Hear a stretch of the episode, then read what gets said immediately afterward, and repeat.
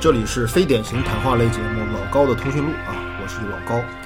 那么今天啊，今天有一点小小的变化，然后是这样，就是我之前不是一直跟在节目里面跟大家说，我说我是做过很长一段时间的 PS 主机推销员嘛，然后就有很多的这个呃听友就问我说，那老高你什么时候能聊聊游戏啊？你一个推销 PS 的人，成天聊电影，这好像不太合适。那么好，这次我满足大家的期待啊！这次正式聊一下关于游戏的话题。那么聊这个话题呢，就肯定我得请到，呃，我觉得就是介绍一下这个今天的嘉宾啊。这个是我很多年认识，但是有很多年疏于联系的一个我崇拜了很久的一个人啊。我一直想找他，但是一直觉得他可能会拒绝我，一直不好意思开口。呃，那介绍一下，就是这个著名的编剧。啊，游戏达人 张凯，张凯先生，非著名编剧，非著名编剧，嗯，对，非著名编剧，但是有著名的作品是吧？嗯，即将有，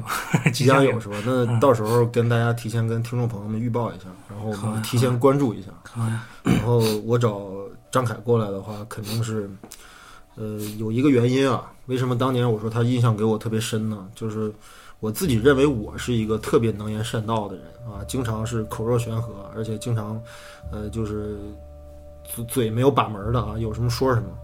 然后，但是我唯一一次就是跟张凯我们两个人因为一次机缘，我们开过一次会，然后他说话的时候只有我听着听着的份儿，就是我是完全说不过他的。所以说，然后很很巧合啊，就是正好是。最近这个时段，我的这个时段开始了之后呢，我就在考虑我的这个嘉宾的阵容，然后我提，其实第一个就想到他，但是他当时可能时间不允许，然后所以我就这次才请到。那么今天我们要聊的这个作品呢，是去年在二零一八年十月份啊，这个全球发售的这么一个，等于是一个主机游戏啊，它是应该是 PS 四平台独占，当时发售时候是独占。后来应该是跨平台发售。对对，一开始好像是独占。对，然后呢，这个就是著名的这个游戏制作制作公司 Rockstar 啊，R 星啊，R 星制作的这款游戏叫《荒野大镖客二》，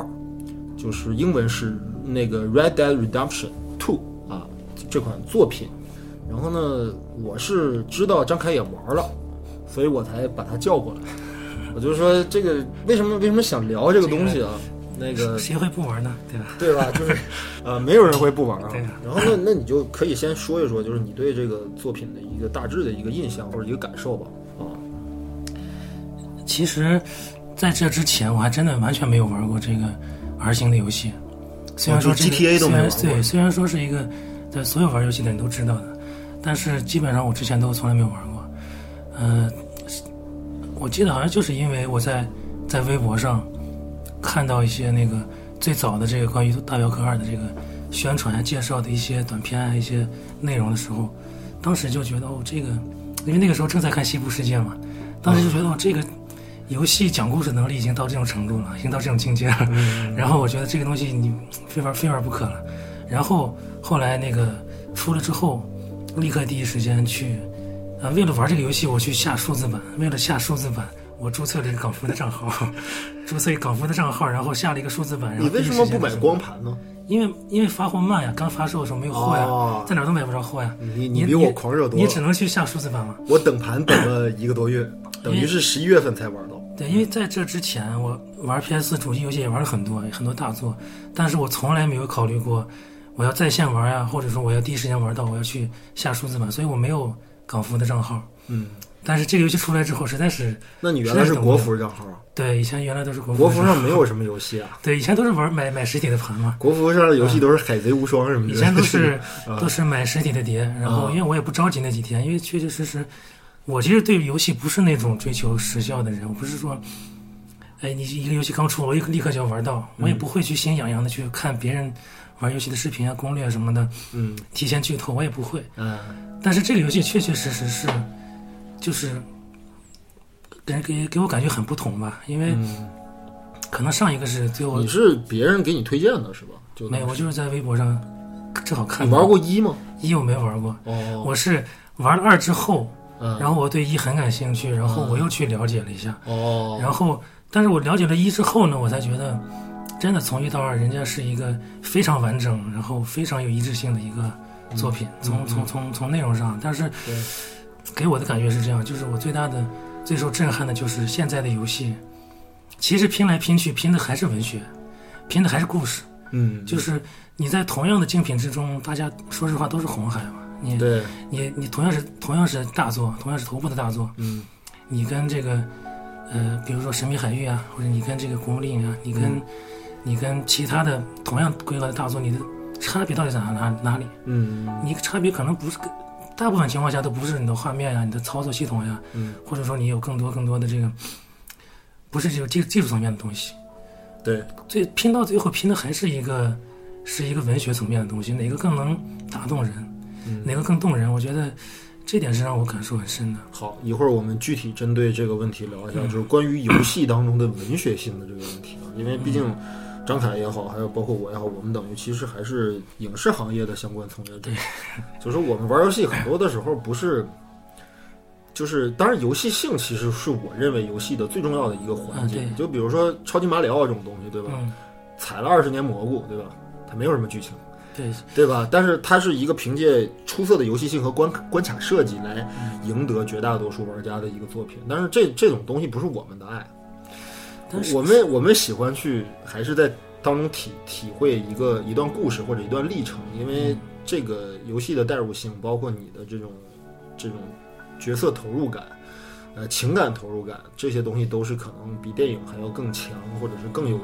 这个更有粘度的一种东西啊。然后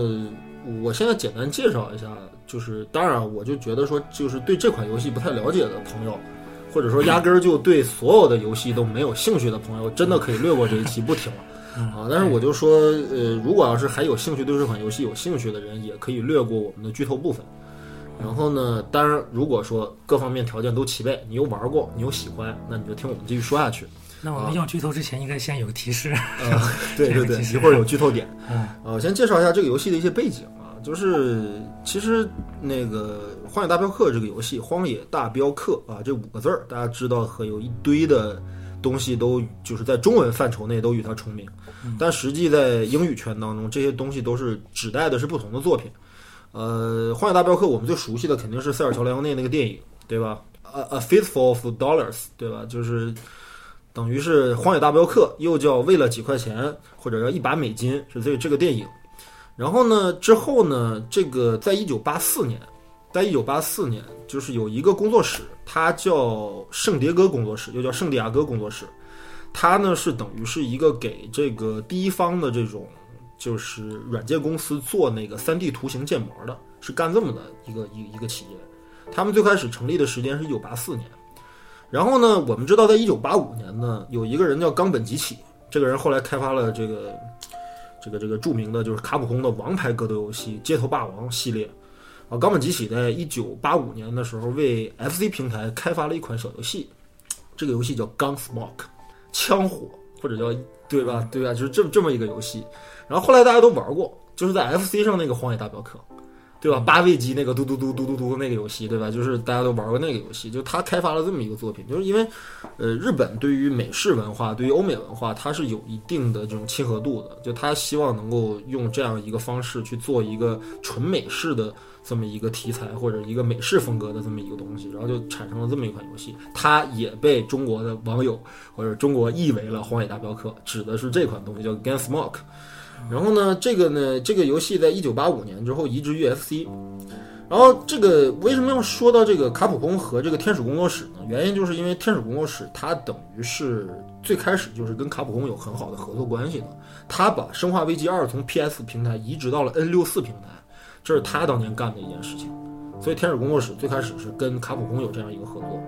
然后由于冈本吉起柚子一这么一个西部类型的作品。所以说，到了三 D 时代来临了之后，卡普空的意思就是说，跟天使工作室谈，就说你们，呃，就啊，我说的不是天使工作室，就是就是现在的阿星的圣地亚哥工作室的前身啊，是天使工作室。然后呢，就是就跟天使工作室谈，就说你们能不能我们一起开发一款西部牛仔题材的射击类的角色扮演游戏？哎，这个任务就交到了天使工作室手里。然后呢，后来就开发了很长时间，开发结果开发的过程当中出现了一次变故，这个变故就是后来的二星，就是 Rockstar，它收购了天使工作室，后来变成了 R 星的这个圣地亚哥工作室，哎，而且呢，它收购这个天使工作室的过程当中，还连着把卡普空跟他们一起开发的这个项目打包换皮一块儿收购了。所以这个事情后来就两方就各执一词嘛，就是阿星说我我们这么干没有问题，不存在版权的纠纷问题，但卡普空说你们带走了我们的啊，带走了我们的产品啊，带走了我们的员工啊，带走了我们的开发的东西，所以就是说他们叛变，所以两方各执一词吧，就不知道谁对谁错啊，但反正这个项目呢，连着工作室被阿星一块儿给收购过来了，所以说就等于说呢，就在这个大约应该是二零零三年左右。他们把这款游戏开发出来了。这款游戏其实原名叫《Red Dead Revolver》，就是红死手枪或者红色左轮枪，是这么一个一个作品。然后呢，后来其实有很多朋友也玩过啊这个作品，其实等于是，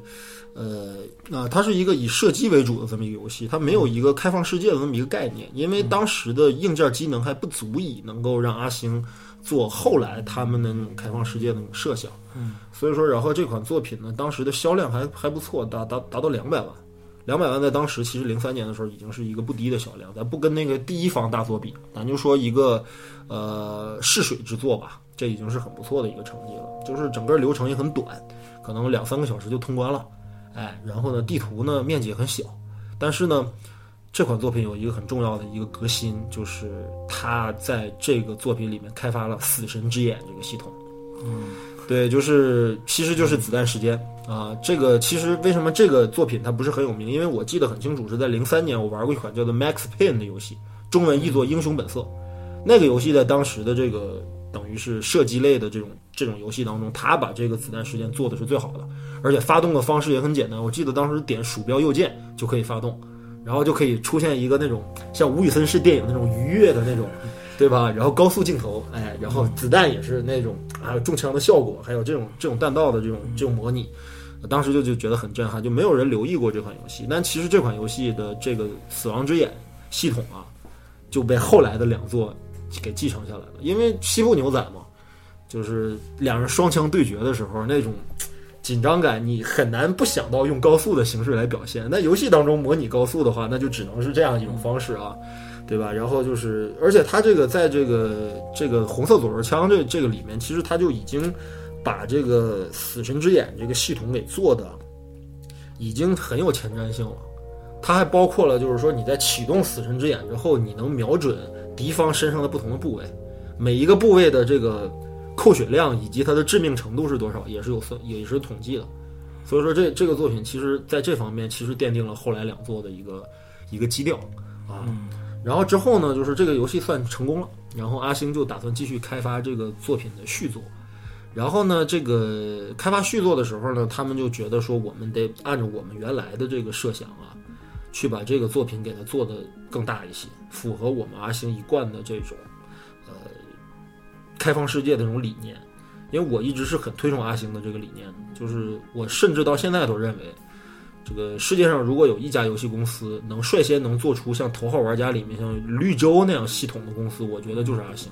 阿星有这种制作开放世界、开放互动世界的这种能力，哎，然后呢，这个等于说我们可以想象说，GTA 是一个城市犯罪版图的这么一个一个一个一个结构。然后呢？那么，那么，《荒野大镖客》它可能就是一个西部版图的这么一个结构，就我们可以进入到不同的这个区域里面去体体验不同风格的世界。哎，那么他开发这两个作品其实是两种世界观、两种美学风格、两种历史背景的这么一个两个作品，等于是是这么这么两种设想吧。然后所以说他在那个。之后开发的这个作品就是《Red Dead Redemption 一》，就是《荒野大镖客》第一部，又叫由于它这个有一个单词叫 “redemption”，是救赎的意思，所以这个作品又被欢迎翻译成《荒野大救赎》。这个译名很很很二，我觉得我一直不太想用这个译名，但是它确实是很多人都喜欢这么称呼这个东西。然后呢，这个这个作品当时我是当时手里有一台那个 Xbox 三六零。我其实并不知道这是一个什么作品，但是当时西部题材的游戏很少，但我又是一个铁杆的一个西部片粉丝，所以说我就把这作品给买到了。我完完全全没有想到它居然会这么好玩，完完全全没有想到。首先就是它地图极大，这地图大到什么程度？它把美国的整个的西南部，包括墨西哥那一带的整个的地形全都给模拟出来了。就根据你的章节不同，你要解开不同的区域。然后到了不同的区域之后，又解开了新的线索。你可以完成主线任务，也可以完成这个辅线任务，就是地图上那个点儿嘛。因为沙盒游戏大家玩过，就是你根据在地图上按图索骥，你愿意去哪儿，去愿意完成什么，先先做什么，后做什么，这个东西你来选择，对吧？对你甚至还可以去看到探索很多压根儿连任务都不是的一些小的小的事件。对，一会儿我可以再说说这个事儿。对，就关于一个世界怎么让你彻底沉浸进去的一个方法。然后呢，就是我就印象就特别深，但唯一美中不足的是我的英文很差。这款游戏又是全英文游戏，它没有中文版，所以啊，玩的我一知半解。大致的路子我是明白的，但其中的一些机缘巧合，包括他这个主人公叫 John Marston 嘛，就是约翰马斯顿，他为什么要去杀那几个人，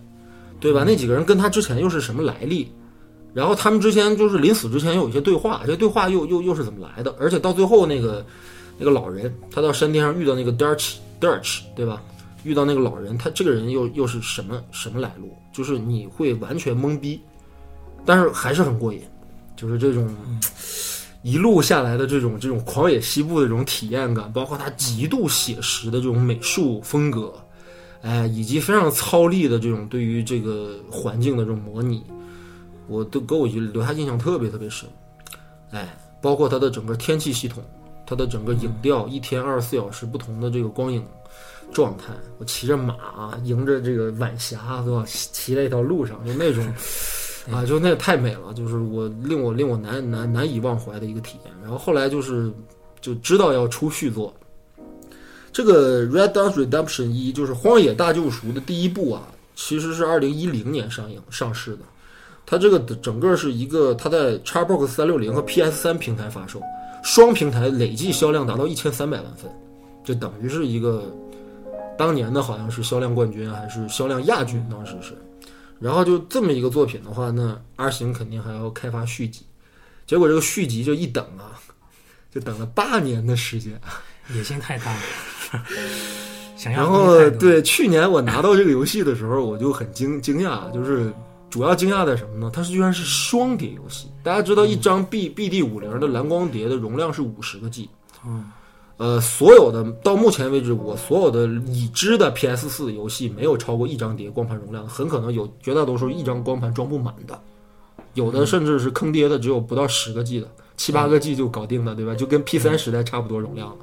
结果这个游戏居然有两张碟，两张碟什么概念？全部安装进主机之后，所占的空间大约是一百一十个 G 左右。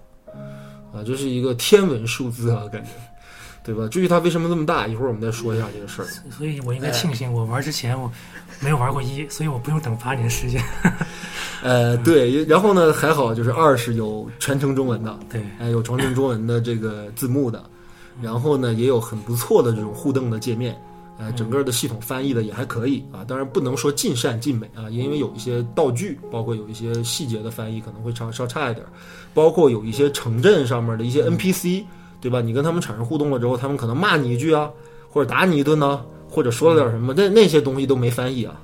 哎，那些东西都没翻译，因为因为对于对于英英英语玩家来说，他不用翻译这些东西，很简单，但是我们可能有时候听不清楚，哎，但是就基本上整体的体验是非常好的，哎。玩完了之后，我到现在最大的感觉就是什么呢？就是就是到今天今年，我就不想再玩游戏了。就就就就他给我这种这种感觉。然后呢，这个这个作品，它据说啊，就是公布的一些数字，说整个八年的开发周期里面，它总共花掉了七点八亿美金这么一个总预算。七点八亿美金什么概念啊？可以够拍两部复仇者联盟了啊！可以把三四连在一块儿拍了，就这么一个做一个概念。然后呢，就是去年的销量，我查到的数字是一千七百万啊，然后也是整个是游戏史上应该说最赚钱的几部单机作品啊，因为它不属于网络游戏，网络游戏它有网络游戏的核算方式，就《魔兽世界》究竟挣了多少钱，我们到现在可能都不知道。但是就是作为一款单机游戏来说的话，达到这个销量是很恐怖的，已经是非常赚钱的一款作品。然后呢，就是六十多多个小时的流程啊，张凯跟我一起体验过啊，对吧？我们一会儿详细讨论一下这个体验的这个过程。然后主人公变了啊，这个我们前一代就我刚才介绍的这个《大救赎一》里面的这个叫 John maston 的这个年轻人，在这一部作品里也有登场，但是二《荒野大救赎二》的主人公不是他，但是他你也可以操作他，一会儿我们再说这事儿。然后呢，就是这个主人公叫 Arthur Morgan，对吧？就是他是这一代的主人公，然后详细介绍了 John maston 参加的这个叫范德林帮。其实等于是一个在一代完全没出现的一个角色，在二代重新对创造了这么一个角色。对，但是一代仍然有很多的我刚才所说的，他要杀那几个人什么来头啊？对当年他们是什么关系啊？这些在这一代作品当中都有了详细的交代。哎，等于二是一的前传啊，嗯就是游戏的整个一个大致的一个情况。张凯还是说说你的整个体验的过程吧，你的心路历程。嗯 其实开放世界游戏是一个，就最近这几年很流行的一个概念啊，对，沙盒游戏恨不得所有的游戏都要都要套上一个开放世界的一个噱头，嗯，好像才会让你觉得这个游戏品质有保证。哪怕是像蜘蛛侠这样的游戏，它出一个漫威蜘蛛侠，我也要做开放世界。哎，那个好像评价很不错，你玩了吗？那个我玩了，那个我也玩了。啊啊虽然说是，实际上我们觉得就很对于很多游戏类型来说，开放世界有和没有其实差别不大。嗯就很多游戏的开放世界仅仅体现在我可以有很多搜集的要素，嗯我可以有很多这个类似于据点那样就可以去反复去刷的那样的要素嗯啊。这个其其其实仅仅就是增加一个怎么说？我觉得是机械性的游戏时间。嗯，这个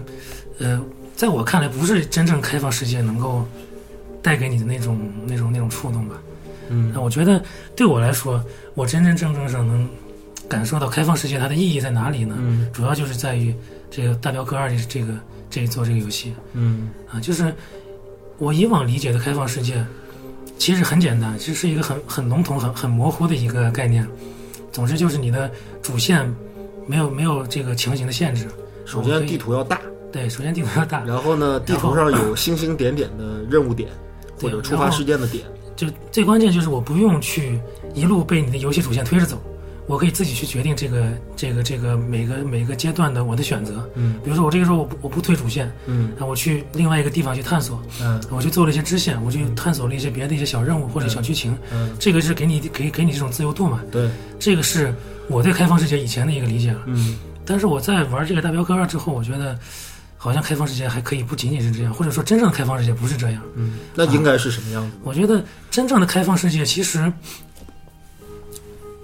更多的换可以可以称之为就是这个世界这个游戏世界对你的一种呼应。这个呼应不是游戏者事先按照嗯针对每一个玩家设定好的那一套呼应，嗯而是针对你这个个人做的呼应。啊，我举一个例子，比如说《大镖客二》里边它有一个系统叫荣誉值，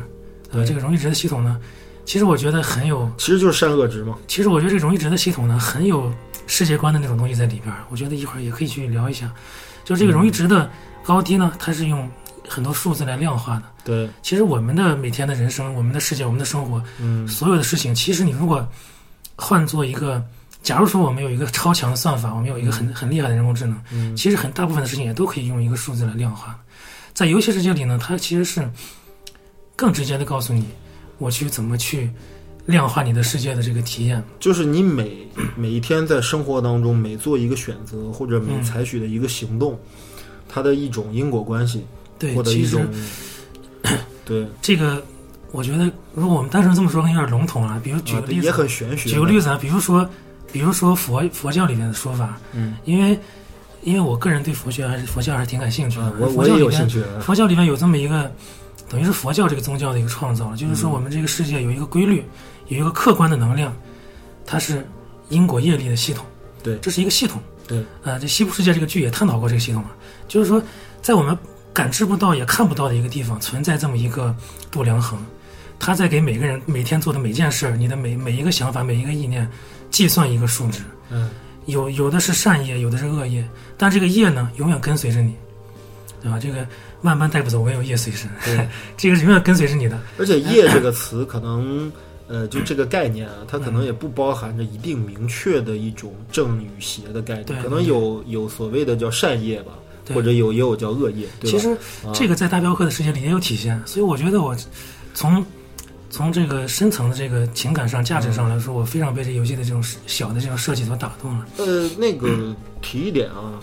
就是我们知道啊，我不知道你，就是我很多年前我玩过一些武侠类游戏，比如说河洛工作室做的《金庸群侠传》，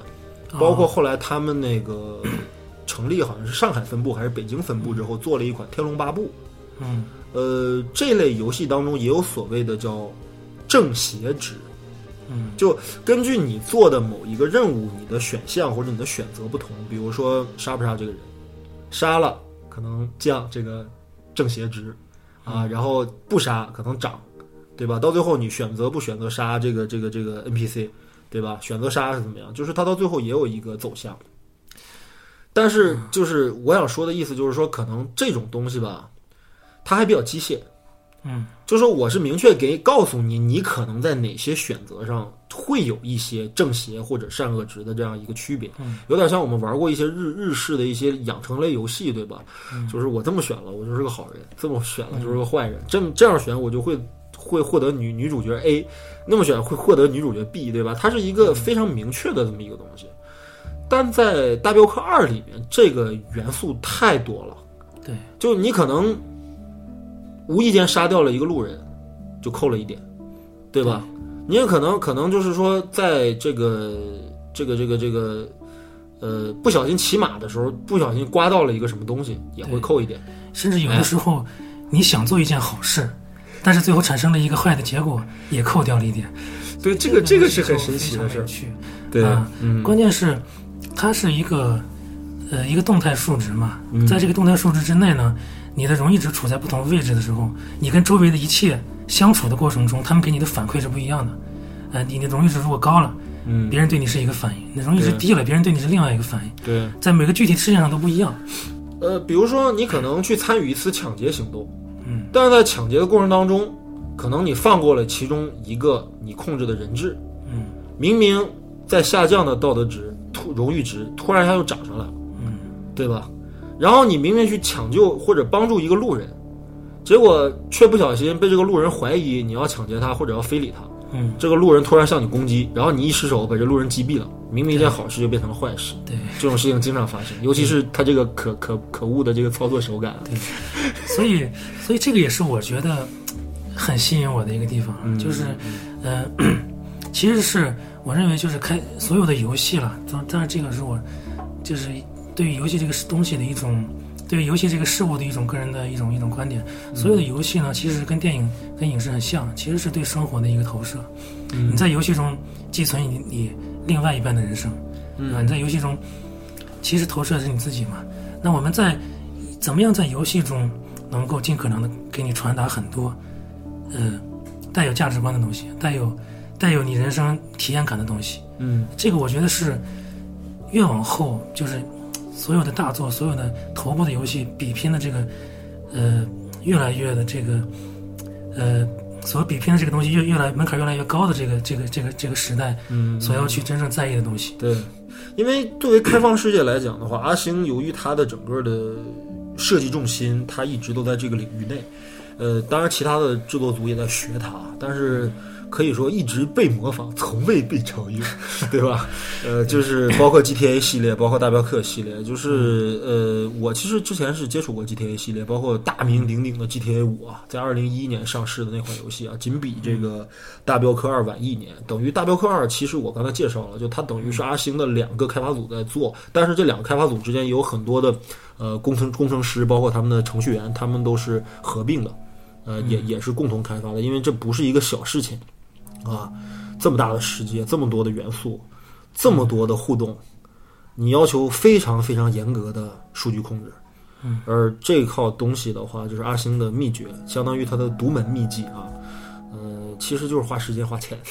对吧？就是你要肯花时间花钱，你也可能能做到。但是问题是，绝大多数人做不到。呃，然后呢，GTA 五我印象也很深。GTA 五它的游戏性就很强，因为它讲了三个三个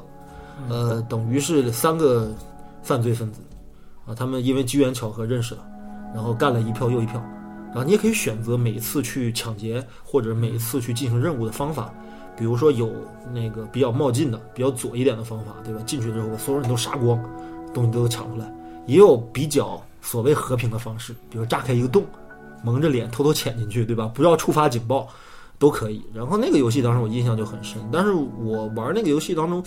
我我觉得有一个最大的问题就是整个 GTA 的剧情它不能够吸引我，它很好玩，这个我承认，非常有娱乐性。那三个笨贼或者他们的生活也很搞笑，也很颠啊，也很崩溃啊，很嘻哈啊，很好玩。但是嗯，它的美感啊，美感体验我觉得不够好。嗯，我可以说它是一个娱乐性满点。但是艺术性上，我觉得差一些，或者没有满足我的东西。但是只有大镖客，我觉得他在整个美学上他是满足我的。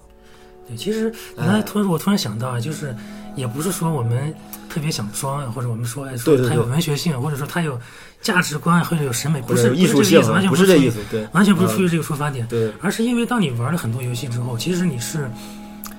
它是一个怎么说边际递减效应啊？当你你你玩的每个游戏都是都是大作了，当你在这些大作之前花时间砸出来，可能可能我不是那种玩游戏特别多的人，我每年玩的所有的游戏我只玩大作。如果我每年只玩大作的话，三个平台我也基本上这一年时间我都可以填满了，嗯，呃，就填满我的游戏时间了。嗯，但是在这些大作中，为什么为什么你跟别人不一样呢？嗯，这个就是我们想说的这个点，就是它有一些东西，你如果非要用一个词来形容的话，那可能就是审美上的东西，价值价值上的东西。文学上的东西，嗯，它不是它，它恰恰还不是来自于游戏这个很很技术这个层面的东西了，嗯，但是它背后是靠技术来支撑的，对，但是它在台面上营造给你的东西是，就是它还是会让你在玩了很多大作之后，当你再玩到这个游戏的时候，让你有一种耳目一新，让你有种全新的体验，嗯，这个体验是是那种情感上体验，就比如说在我们。没有在人类没有看过电影之前，嗯，我们不知道有一种形式可以用讲故事的方式，用这个诉诸情感的方式，如此没有门槛的，如此准确的打动你，对吧？这个或者说我们上一个时代，嗯，最优秀的、最突出的讲故事的形式就是电影，嗯，但是现在最近这段时最近这几年越来越多的游戏啊，尤其像《大镖客》这样的游戏，让我让我能够很清楚的感觉到，我们这个时代呢，其实。在这方面最优秀的是游戏，它其实已经超越电影，它给你的那种沉浸感、那种投入那个角色的感觉，嗯，比电影要强。呃，我具体说一下啊，就是你像刚才我说在《大镖客一》里面，在《大救赎一》里面，就这个 John Marston 对吧？就是啊，当然介于一个语言的原因，我没太搞清楚，就是它的具体的内容。不过我个人觉得一里面他的这个人物吧，呃，没有太触动我，原因是因为就是他最开始就卷入了一个。一个麻烦当中，就是他的他被他的妻儿被警方给控制，然后他必须得干掉之前的同伙，对，然后把他的妻儿救出来。嗯，呃，我查到的资料上显示啊，就是说当时其实，在构思《大镖客一》的这个故事的时候吧，并没有产生《大镖客》的这个二的这个完整的想法，就是他可能写过一些所谓的这种叫做什么，就是背景的信息或者背景的资料，有点相当于我们在做那种。宏大世界观的影视剧当中，可能做世界观的这部分的一些东西的时候，写到过关于什么德奇范特林是谁啊？关于这个 John maston 原来跟他们是什么关系啊？关于这个帮派里，就是在一代里面他杀掉的主要两个人，就第一个就是 Bill，第二个就是 Harvey，就这两个人是他杀掉，到包括到最后杀 Dirch，对吧？就这些这几个人，然后就是他们都什么来历？范特林帮原来有多少人？他们在什么年代活跃到什么年代？他们这个帮派最牛逼的时候有多大的规模，然后以怎么怎么一步一步走向了末路，然后 Mason 他的家人又是怎么被警察给控制住的？哎，这些东西他们肯定都做过，就因为我们搞创作的，我们肯定知道做这些事，但是没有展开。就 Mason 是个什么人？他跟这些兄弟们当年是什么情况？这个东西就在一里面没展开。一其实是一个我觉得是一个如假包换的一个动作片，就相当于就是上来主人公就有一个强强推动力，一个强戏剧任务，就是。哥们儿要去干当年的兄弟，对吧？呃，先干张三，再干李四，最后干 boss，对吧？他一开始丢给你的这个障碍就太简单明确了。对对对，家人被控制住了嘛，我就很简单，我要救我的家人，必须去，没有什么别的可说的了。对，也没有什么要需要反复摇摆的东西。对，然后你就对，那么那接下来就是说线索在哪儿，对吧？嗯证人谁是线人，对吧？哦，我发现 Bill 他在墨西哥，而且当了一个等于是等于是个军阀啊，等 Bill 已经变成这样了，过去把 Bill 干了，对吧？然后再利用什么什么之类，再把那个 Havel 干了，然后到最后呢，呃，下面剧透啊，下面剧透预警啊，嗯然后就是说到最后呢，等于把 Dirch 干掉了之后，Dirch 说这个反正这个时代已经过去了，对吧？我们对吧？我选择体面的死去，从悬崖上纵身一跃啊，跳入了这个山里。然后呢，等于这个 Mason 回到家里了之后，就是警方终于把那个线索给他了，就说你妻儿在这儿哦，对吧？给他了一个地址，然后那地方有农场，对吧？有牧场。回到家了之后，拥抱了妻儿，感觉一个美式的一个家庭神话又一次得到了完美的一个结局。OK，突然有一天，他发现他的前院里站满了警察，对吧？然后一开门啊，对吧？就是一场喋血双雄式的表演啊！就我操，那个镜头给我印象太深了，因为因为那那个地方的处理非常有意思，就是我看了很多吴宇森的电影，就是知道那种就是你特别这个这个这个关注、特别欣赏的一个人物，他到最后就是。就是比如《喋血双雄》，比如说《英雄本色》，到最后小马哥哈和那个谁的那个结局，对吧？就是你你做了无数次的设想，但当这个人倒在你面前的时候，你还是心狠狠的抽搐了一下。到最后，等于是这个第一代的结局是这样处理的，就是警察已经围围到了他们家的那个谷仓的前面嘛，然后马斯顿赶紧把谷仓的后门打开了之后，牵出一匹马，然后让妻儿上了那匹马，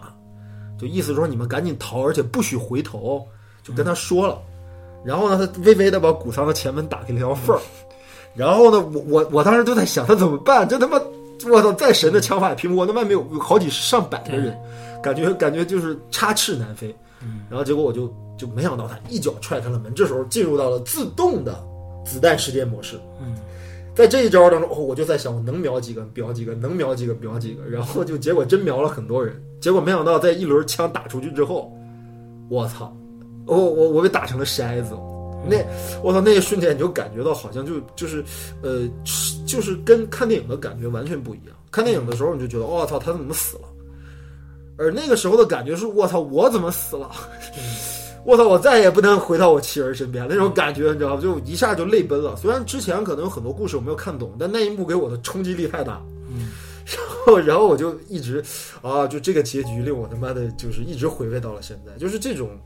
这种代入式的东西，就是，哦，就是我我明知道这是一个人物，也知道它是一个电影式的故事，但是当他真正遭遇一件事情的时候，我感觉我操，这是我。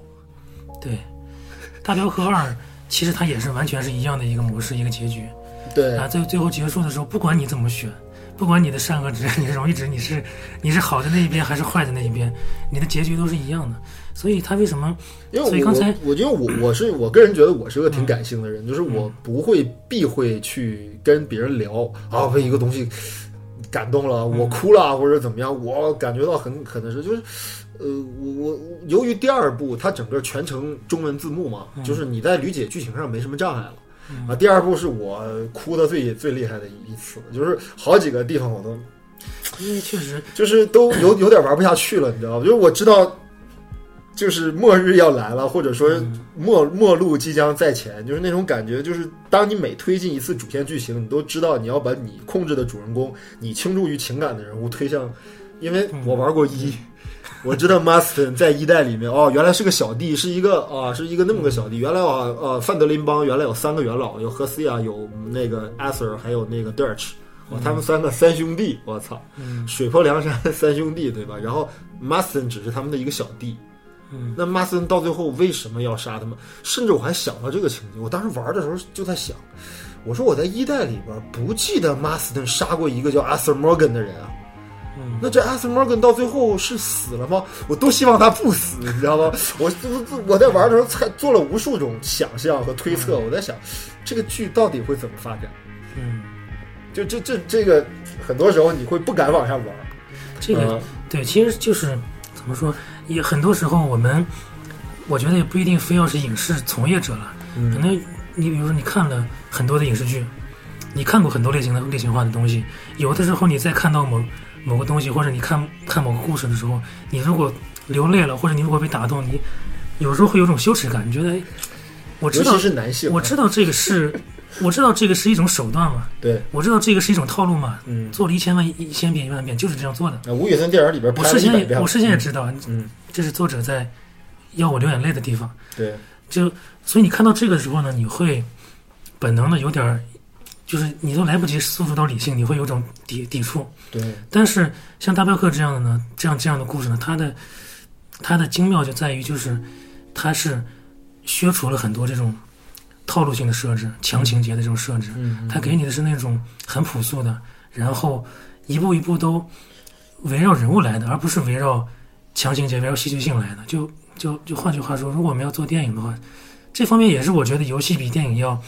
在讲在讲故事能能够打动我们这方面的一个优势了。嗯，就是当你当你要拍电影的时候，你不可避免的要陷入这么一种状态，我一定要追求戏剧性，啊，我一定要追求避免老套、避免陈词滥调的东西，我要有强烈的冲突、强烈的反转、强烈的这种各种各样的手段，嗯，因为我必须要用这个东西来抓住观众。因为电影是有固定时长的，对，呃，它必须得在两个小时内解决一系列的剧作问题。然后这个东西是不由你观众控制的，这个是主创来控制。但游戏给了你自己掌握它的可能。对，甚甚至你比如说你时间再长，你做成一个剧，它也是这样。也对啊，我在每集单位单位的时间内，我仍然要完成同样的目的。嗯，对，但是你但是在游戏上，它有很多别的手段是可以弥补这种，呃，通过传统影视通过戏剧性来营造的东西啊，就是你沉浸在游戏中的每一个细节跟你的呼应，嗯，它都是呃，看似好像不是故事，但实际上这个是创作者精心设计的故事。这个故事呢，不是像影视那样由导演来拍摄、选取、呈现在你眼前，然后让你去接受的。对，而是你自己去建立这个联联系的。就比如说，我突然想起来，这个《大镖客》里面有一个小细节啊，嗯《大镖客》里面有一段情节，这个也当然这个也是有点剧透了。嗯《大镖客》里有一个情节，就是这个亚瑟摩根帮助了一个一对儿情侣，他们其实他们的故事原型就完全跟罗密欧朱丽叶是一样的，对吧？在身在两个家族，呃，那是我记得是第二章还是第三章的主线剧情，对对，主线任务。对，嗯是同一同一个小镇里的两个家族是是是是仇人，是仇。然后这两个家族的一对青年男女这对情侣对，在主角的帮助下，最后成功的跟原生的家族这个脱离了关系，然后最后成功两个人逃走了。对，然后我当时就记得一个细节，就是在他们亚瑟摩根送他们逃走的火车上，这个亚瑟摩根看着这个这个这个这个这个这个情侣中这个男孩，就就跟这个女孩说。嗯这个男孩有点太娘娘腔了，对吧？你为什么喜欢他呢？对吧？我大概是这个意思啊，我对具体话我记不清楚了。嗯我我也记得。然后这个女孩说，嗯最起码她敢于为了我跟她的家族跟她的一切嗯断离断脱离关系。嗯嗯在当时那一刻说完之后呢，亚瑟摩根的反应是非常触动我的，嗯，就是他沉默，他不知道该说什么好，因为这个是作这个这个是作者设计出来让我们玩游戏的人去体会的。如果你如果你这个时候是主角的话，你会感觉到，我自认为我自己是一个无所畏惧的人，对吧？嗯我觉得这个是娘娘腔，但是在这方面呢，确确实实他才是那个勇敢的人。我无法跟我的帮派、跟我的兄弟脱离关系，我注定要在这个宿命的道路上走到最后的结局。因为 Arthur 他有一个恋人，嗯呃，在主线有多个辅线任务和主线任务当中涉及到他这个等于是前女友，嗯，对吧？那是一个等于是良家女子啊，对吧？嗯但是 Yasser 和他已经对，很多年，因为当年的机缘巧合不能在一起，啊，这个情节任务令我也很触动啊。嗯然后不能在一起了，不能在一起之后，但是他还是在就是需求那个 Arthur 的帮助，比如他弟弟参加了邪教组织，要把他弟弟救出来啊，对就这这些事儿啊，包括那个他爸爸对吧，被人下了高利贷了啊，什么之类的这种，然后 Arthur 要去帮他摆平，但是但是没有人认为他们会在一起，因为他们的人生的路线已经没有重合的可能。了。嗯，因为女孩就确定一点，就是我不可能，就别说我爸爸反不反对，起码我不能允许我嫁给你这样一个，你他妈是个土匪啊！我靠，嗯你天天以杀人、抢劫、盗窃，对吧？绑架为生，我不能和你这样的人在一起。那么阿 Sir 说不行，那帮人是我的兄弟，那好几十个人，男男女女，他们他妈指着我吃饭，我我不能放弃他们。我靠，那这就注定是一个悲爱情悲剧呗，对吧？但是在这个爱情悲剧当中，无数次小点让你似乎燃起一点点希望，就是嗯说，哦，他们有没有在一起的可能？是不是他救了他弟弟？是不是他救了他爸爸？他们是不是能往下走一走一步？嗯就这种东西，如果你把它拍成电影的话，你会知道他一定不会。但在游戏当中，他会给我错觉，会给我一点希望，会给我那种时候，我感觉，哎，我骑马骑得快一点，会不会能赶上？嗯，如果慢一点，会不会他就他就他就走了？对吧？就是，但实际你 你知道这是他妈的提前都设计好了啊，但是你还是在那一刻当中，好像纠结了一下，哎，好像纠结了一下，这个这个体验太太妙了，啊、其实，嗯，怎么说？我觉得从因为我是玩完二之后再去了解一的剧情的嘛，嗯，我觉得为什么人家在英文的原名中加了“救赎”这个词呢？对，因为西方人一一向都是很直接的嘛，我讲什么我就我就叫什么名字啊。这个这个这个，如果要让我去总结这个《荒野大镖客》系列它的主题的话，我觉得就是两个词，嗯一个是宿命，嗯一个是自觉。嗯这个宿命呢就很简单，就是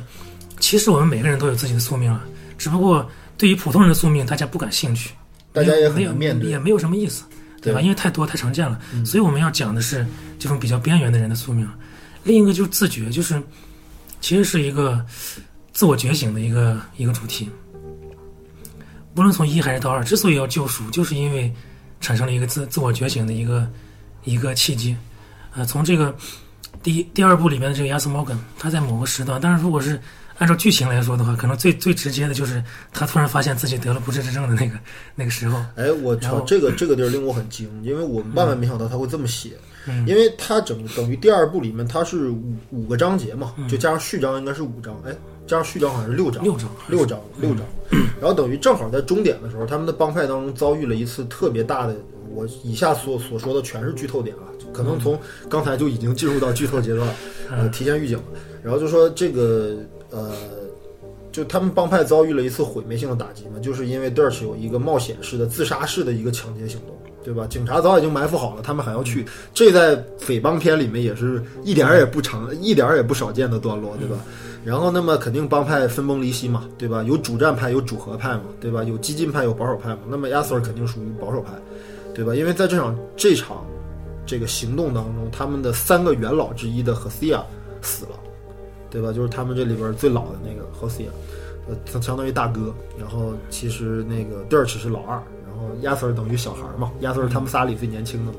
然后帮派面临这次分裂，那么 Dirch 觉得我们得暂时离开东部，哎，再不是暂时得离开这个西部，我们必须得往南走，哎，避开那什么。然后结果就没想到船只失事啊，嗯，呃，上演了一出，就是你你感觉在这个时候好像他妈的拿错剧本了啊，变成了这个神秘海域啊，嗯啊，对吧？一般人流落荒岛，嗯然后那个哎，发现这就是地中海加勒比海流域，应该是古巴哈附近就那种形形态的一个一个小岛一，个殖民地。对，然后又又要到那解决军阀又是什么之类的，然后变变成了一个革命题材啊，就呃稍微有了一段外延啊。呃，回去了之后你也知道啊，亚瑟肯定到最后会面对他的宿命，对吧？人在江湖，对吧？不得善终嘛，对吧？第一代的 Maston 是这样，呃，第二代当中一直要为了把 Maston 和他家人保护到最后的 Arthur 也是这样，就是到最后他一定会这样。但是你在想他怎么会死？他怎么死的？我万万没想到他会这么编，因为这个东西吧，其实它也需要很多的这个知识和常识来做，因为它等于它被冲到了这个加勒比海流域之后，它等于是从一个温带的环境进入到了一个热带的环境里去。在这时候，它体内的可能有结核菌啊，包括有一些病原体，它就可能会在这个时候爆发，这是一个真实的情况。所以说，然后阿 Sir 回去了之后，就变成一个肺痨，嗯，然后就明显感觉他的整个脸色啊，包括他整个的这个这个这个这个骑马的动作啊，他整个这一套的这个这个这个这个状态全都有了变化。其实哎我我我的感觉是这样，就是啊如果作作为我我想象，作为这个游戏剧情的设计者来说呢，我可以有一千种一万种很精巧的理由，让亚瑟突然产生一个转变，我决定变好了，我决定产生一个自我救赎的一个情节，对，然后在这个时候我要开始改变了，我要救赎了，嗯。我要救赎我的帮派，但实际上，呃，你你需要的不是从剧情层面的合理性，而是从从情感层面上对于这个价值观的一种一种映衬吧。我的我我我我我的我的感觉是这样，就是嗯。其实从从一到二，在尤其在二里面，亚瑟摩根这个角色，甚至他们这个帮派的所有人，他们在做的都是一件事，就是明知道面对我我们面临的是末路，但是我们不愿意承认，我们在一步一步的想办法我，们仍然认为对有一线生机。我。们在一步一步的想办法改变这个宿命，在我们还有力量的时候，所以在这个时候呢，在尤其到中中中后期的时候，嗯。他强行用一个最直接的方式给亚瑟这样的一个讯号：你没有这个力量了，你你你不再是以前那个可以肆无忌惮的奔腾驰骋的那个那个西部牛仔已，经进入了倒计时了。也可能是因为。也可能是因为，我觉得这个作者一定是有某种宗教的这种情情情怀的，也可能是因为冥冥冥中的这辆老天剥夺了你的，你的时间到了，老天剥夺了你的身体上的这个这个这个这个 power，那个那个任务我印象特别深，那个任务好像叫叫就叫人生的十字路，人生的分岔路。嗯而且你到最后结局，当然结结局我们也剧透，肯定知道阿 Sir 肯定最后死了嘛。嗯但是怎么死的死法是不一样的哦。对，哎，这根据你的善恶值选择是不一样的。就是那个人生分岔路的那一刻，好像就走到街的尽头，他做了一个升格嘛，对做了一个尾升格的一个状态，就切成了第一人称，他一直在走，对吧？你的爱人、你的朋友、你的事业，对吧？我们称为事业，呃，都已经屈指可数了。那么你接下来的日子你将怎么办？如果仅仅是这样，我可能会觉得说，OK，那你强行设计了一个转变，但实际是转变从最开始就开始了。嗯，我不知道你做没做过那套任务，叫做高利贷与其他罪行。嗯那也是一个主线任务。那那是一个主线，好像也有一些辅线任务。就其中有一个内容是这样的，就这个 Arthur 把这个其中有一个不还高利贷的人整整个杀杀害了嘛，等于是一个男的，一个男子，对吧？他有留下了一个妻儿，嗯，对吧？然后这对妻儿就因为这个男人的去世，然后就是女孩儿，就是妈妈就最后就流落风尘，对吧？去去卖淫，然后儿子去矿场当矿工，对吧？就 Arthur 知道是由于自己的行为导致了他们俩的人生悲剧。嗯，那这个东西从最开始就买好了，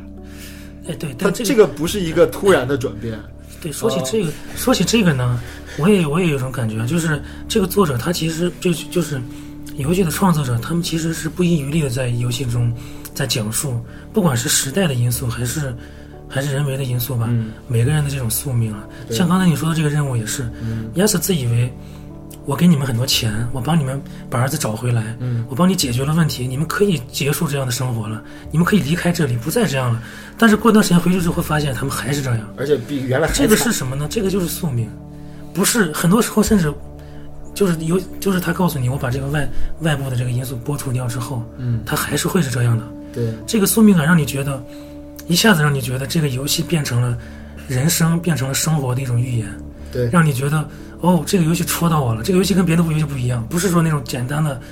让我觉得很嗨，打打杀杀的让我觉得生理上很嗨，或者让我觉得很刺激，剧情上很吸引人，而是在情感上能够能够戳到我，就是有很多很多这样的设计在这游戏里面。嗯所以就是 讲到宿命这个这个问题的时候，他为了他为了这个宿命呢，设计了这个，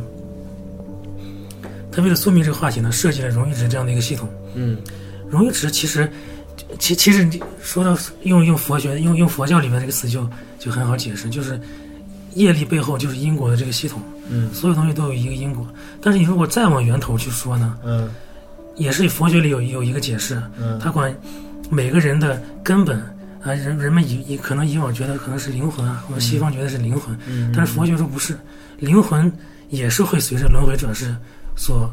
流转的。嗯但是在灵魂之下有一个最根本的一个种子，就是所谓的阿赖耶识。嗯佛学里面管这个叫阿赖耶识。嗯嗯然后我们如果看过《西部世界》这个美剧呢，我们知道这个阿赖耶识有个更形象的说法，我们现在大家都理解的说法，就是相当于每个人，就是西部世界里边每个人这个机器人大脑内部的一个最原始的一个人物设定的一个源代码。这个代码决定了你会做出什么样的选择，你会怎么思考问题，你的从大到小，甚至细微到每一个小小的举动，嗯。都由这个源代码产生出来。嗯。那我们看《西部世界》的时候，我们都不会忘记有一个画，有一有一段情节，就是这个妹夫，这个黑人女性，嗯。这个黑人女机器人、女人造人，她在那个实验室里面醒过来的时候，嗯。她面对面前站着一个那个就是每天负责处理尸体的那个工作人员，嗯。然后这个妹夫每说一句话，每做一件事儿，他发现，在那工作人员的电脑上早就把提前后几条他会做什么，全都全都显现出来了。嗯，他那个时候发现，根本就没有所谓的自我意识呀、对没有自由意识呀。对我自以为我每天都是在自己产生了想法，产生了行为，嗯实际上早就安排好了。对，这个这个这一切的源头可能就是一个等式，可嗯能就是一个代码。当然我，我在是我是知道，就是你刚才所说的这一套的，嗯呃，这个这个这个这套体系，我也理解这些东西，但是就是我始终对这个事情是存有怀疑的。对，现在但是但是当有一些事情真正降临在你身上的时候，你会发现好像是这样。我们都我们都会经常听到很多励志鸡汤啊，说二十一天形成一个习惯，二十一天改变自己，或者从今天起怎么怎么样，或者怎么怎么我我我有所改变。但事实上，你如果从长期来看，起码从我个人来看是这样，我觉得人从一个整体作为一个整体来讲是不会改变的，他有一些宿命般的注定的东西。这个注定东西，并不是说我们说它所谓的命运呀、所谓的这个前世因果啊，所以不是说这种东西，而是说一个人他如果会怎么样思考问题，怎么样处理问题，怎么样面对问题，他一天是这样，他这一生都会是这样。他可能会有不同程度的受到某些巨大刺激啊，或者有某些巨大转变，或者在某种程度上有一个不同的表现。但是总的来说，我我的感觉是这样，我认为人是不会变的。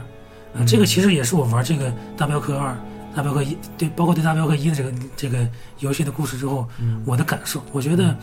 作者其实想传达这么一个价值观了，只不过他讲的这一群人是西部牛仔，我们就先天认为西部牛仔应该被时代淘汰，他们注定是这么一个宿命了，对吧？因为他们是边缘人嘛，对，他们不容易这个时代啊，这个时代已经从丛林社会，从从以暴力为这个区分实力和阶级的这个标准的这个丛林社会，过渡到了以财富、信息来区分阶级的这么一个现代文明社会了。嗯，他们落后于这个时时代，他们没有掌握这些东西，对，他们理应被这个时代淘汰。嗯，但事实上，这个游戏里剧情内在告诉你的是，哪怕你这里边的每一个人想摆脱这个漩涡，想自我救赎，嗯你仍然绝不会成功。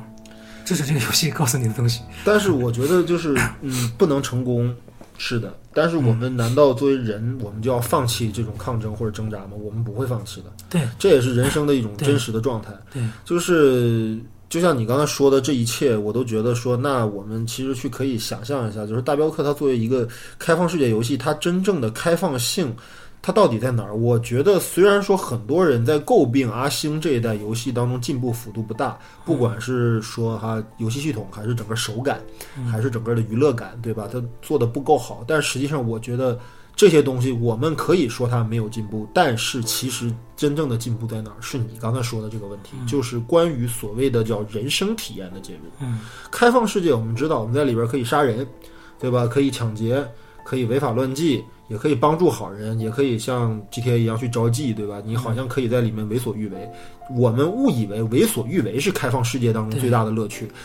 呃，但是大镖客二显然不是那么浅肤浅的这种东西对。它完完全全在这六十多个小时，甚至有的朋友可能超过一百小时游戏时间了，一百小时多的时间里面，让你真正的体验到了一段人生历程，最重要的是，哎，当你让你生活在里面。当你做了一个自由的决决定，一个一个行动之后，这个世界给你什么样的回馈？这个回馈是针对你的设计而来决定的对，啊。这个我觉得是，当然当然也是因为这样了。我觉得，你看你在里面得生活吧。嗯，我们先不说所谓的善恶值或者结局的人生选择这些大的命题，你得在里面生活，你得吃饭吧，你得做饭吧，嗯你得做衣服吧，嗯，缝缝补补、洗洗涮涮吧，哎，这里边都有。你整了匹马，你不能直接骑上就跑，你得养吧，嗯 你还得跟它跟它磨合吧，你得你得喂它吧，对吧？哎，这东西也都有，嗯 对吧？就是我我每天玩，我就觉得，哎呀，怎么他妈的，哎呀，就是感觉没做任务没花多长时间，缝缝补补、洗洗涮涮、喂鸡打狗、赶猪上圈，因为这些事儿花的时间很多，对吧？其实任务之外，你去来回到处跑，然后去看很多事情，这个也是一个很大的乐趣。很远。对，呃，进入到这个游戏之后，完成了两张任务之后，我才知道为什么这个游戏有一百零五个 G。我靠！你从一个地方到另一个地方对，啊，那个远的，就是我觉得很多人可能在这个时候要放弃这个游戏啊，而且你会为太慢了啊！你会为了这个去看到沿途各种不同的事情，你会放弃去坐马车呀，或者用这种对直接可以到目的地的方式啊。对，嗯，然后嗯，它的马车的这个周转点非常的少。嗯你像一代，我印一代我印象很深，一代的周转点很多，而且一代跑图没费这么大劲。这一代的跑图几乎我觉得，你如果不是真爱的话，你是难以进行下去的。那个那太远了，经常是假如说这个主线任务完成了之后，下一个主线任务可能跑到十万八千里去了。嗯，光在游戏当中的时间，你骑马过去可能就要十几分钟。嗯，光跑图就得跑那么长时间，而且跑图过程当中吧，还会充满着干扰。嗯，比如说路上突然有人要抢劫你，对。你是杀还是不杀？比如路上突然有人让你帮帮让你帮他把他送到某个地方去，你是帮还是不帮？对。哎，敌对的帮派突然把路给堵上了，要干掉你，对。你肯定得拔枪还击，对吧？就有很多会影响你，然后到最后突然路上一个哎遇到一个五星级的野兽，嗯。我操，这张皮我一定要弄到，然后你为了杀这只野兽又耽误了很长时间，然后一会儿干下去了之后，你发现你主线上毫无推进。所以我觉得，如果是从这个层面来总结的话，它这个《大镖客二》的这种开放世界呢，它跟就是可能其他游戏的开放世界，它的开放点在于你去不同的地方，你看到的往往都是某个动作对或者某种冲突，对这是你见识到的开放世界的你可以去发现的东西。对，但是大《大镖客二》呢，几乎我我能想到的所有的开放世界的元素，嗯，都是某个事件。这个事件有的你能参与，有的你不能参与，但是你必须要去才能看到。所以它其实是在开放世界的平台上呢，给你营造了很多闭合的小故事。嗯，然后你比如说有一次我我我在跑在一个一个那还是就是伸手不见五指的一个黑夜，嗯，经过一片树林的时候，我听到树林里边好像传来一些很奇怪的叫声，然后还有还有火光在摇动，呃，我根本不知道怎么回事。然后嗯然后当然也像你说的，我有个主线任务，我的路径在这里，但是我觉得我去看一看吧。对，好好，我又能错过，我就下马就过走，穿进树林走过去看，然后发现，在树林深处有一波人，他们穿着那种类似类似于那种三 K 党那样的哎，白色色的白色白色的斗篷，嗯，支着一个巨大的十字架，然后在举行一个仪式。对，这就完全是开放世界里面一个东西，它连情节都算不上，连任务都算不上。呃，它根本在地图上没有显示对，没有没有开头。完全是个随机的事。然后你走过去之后，你就发现他们在举行一个入入教仪式，嗯一个新的一个新的信徒要入教了。嗯，他举着一个火把站在这个十字架面前，然后说啊去宣读誓言什么的。嗯然后宣读完誓言之后，你你在这个过程中，你可以跟所有的这些信徒对话，产生互动。嗯然后在这个在这之后，这个信徒按照仪式要用这个火把点燃那个十字架，对，结果点燃点的过程中失火了，导致地上的地上的树叶，所有的人的衣服全部着火，然后所有人全部被活活烧死。在整个的过程中，你没有参与，你就是在那儿看。对，但是这个是开放世界，就是它给了你一个这个世界好像真真正正在在在存在着，在在在生活着一个这种感受。对，在这之下呢，还给你一些作者的一些意图在里面。哎，对，就你你以往觉得我看看影视片、看看影视剧，导演意图太强了嘛，他给你放在这儿，你必须这样看。但是游戏那个东西你不可以选择的对，我给你了，你必须看，对。哎，你跳不过去。但这个事件，我觉得可能你说的这个事件，我我正好我也遇到过，嗯。但我觉得可能有的玩家可能到通关了都没有遇到过这个事件，完全有可能。对，呃，而且我你说到这个事情，我还想起另外一件事，就是有一次好像也是做完一个任务啊，饥寒交迫啊，然后突然天上下起暴雨啊，然后在夜里面啊，伸手不见五指啊，嗯然后我这饥寒交迫过程当中牵着马，呃，走到了一户这个亮着灯的一个民居那儿，嗯呃，门口有一个极其肥胖的一个年轻人，一个胖子，看着我了之后就热情的跟我打招呼，嗯说大哥，哎过来坐会儿吧，啊，我这儿有有酒有菜，要不要参与进来啊？你也遇到过这个事件对吧？这个我没有没有印象。啊，然后你听我继续讲啊，嗯然后我说那。我隐约的有不祥的预感，因为在这个世界里面遇到的事情没有多少是好事，我们绝大多数事情都是啊，对这扒你一层皮啊，对吧？啊，而且之前我还遇到过，在城镇里还遇到过有可能就变成一个对一个支线任务。但是但是你你又很你又你又很好奇，你就就是看着这胖子，胖看着胖子说说那就去吧，我马把马拴在他们家门口，然后跟着他上了楼。结果这时候从楼上下来了一个穿着啊暴露的，啊浓妆艳抹的，长得很妖艳的一个女人，过来了之后也非常热情的跟我打招呼，嗯，然后就意思就是说啊你这个这个喝点儿啊什么 之类的，对吧？就是哎今晚别走了，就住我这个们这儿吧。这个我还没有遇到过呢。啊，那我不讲了，你回去看一看。呃，我我们俩刚才讲的这两个事件呢，都不是任务，嗯在大地图上都没有标记，都是我们在完成了一定的任务或者要做了一件知性的之后，我们无意间在这个世界里面遭遇到的事件。对，哎，我觉得在这个过程中，你能看到一种，就是，起码对我个人来说，还不是特别熟悉的一种新的叙事方式，哦，就是你就是如何建立在你去主动有互动的情况下，嗯，去去对你进行叙事，对，给你灌输导演设计好的东西，啊，其实你是通过一些小的线索、小的细节，一步一步引诱你，然后告诉你这个地方有发有事发生，然后让你去见证这个东西，啊，就是而且呢，它的这种随机事件设计精妙到了什么程度？比如说你在一个地方遇到的一个事件，嗯开始了这个事件的第一个阶段。嗯对，之后你完成了这个参与了这个事件之后呢，你可能再次去那个地方的时候，又进入到这个事件的第二个阶段。对同样，如果你从来没有到过这个地方，那么你将永远可能在游戏通关之后都没有触发过这个事件，对，这个东西就过去了。有的时候是到一个完全无关的另外一个地方，又触发第二阶段了。对，但有那种小的情节，比如说你在路上救了一个，比如说中了毒被蛇咬，或者就躺在地上马上就要马上就要死掉的一个人，对对对对对，然后你把他救了。嗯，那过了很久之后，你去另外一个小镇，你发现这个人坐在商店门口，对这个人很感激你，说啊你谢谢你救了我，你去里边随便挑，挑什么我买单。对，这个是一个然后然后两个人还聊呢，说哎，就这这这这哥们儿是不是试过试过说亲过你的屁股对吧？当时你被蛇咬在屁股上了，他说是 把屁股里的毒吸出来，还嘲笑你。然后然后阿 Sir 还有回还还还有这个互动，说你们他妈能不能闭嘴，对吧？不要说这些，以后永远不要跟人说起这而且你啊。而且你救他的时候呢，也不是那种常规逻辑啊。嗯你，玩游戏的常规逻辑，你看到一个人中毒倒在地上，你肯定就说我把药给你。对但是他其实你给了他药之后，他说给我药干什么？他他不要，然后他过一会儿死掉了。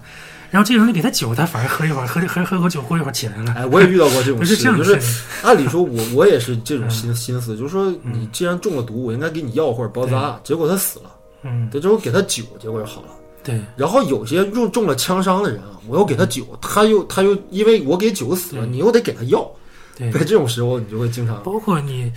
有些路人，很多路人他想，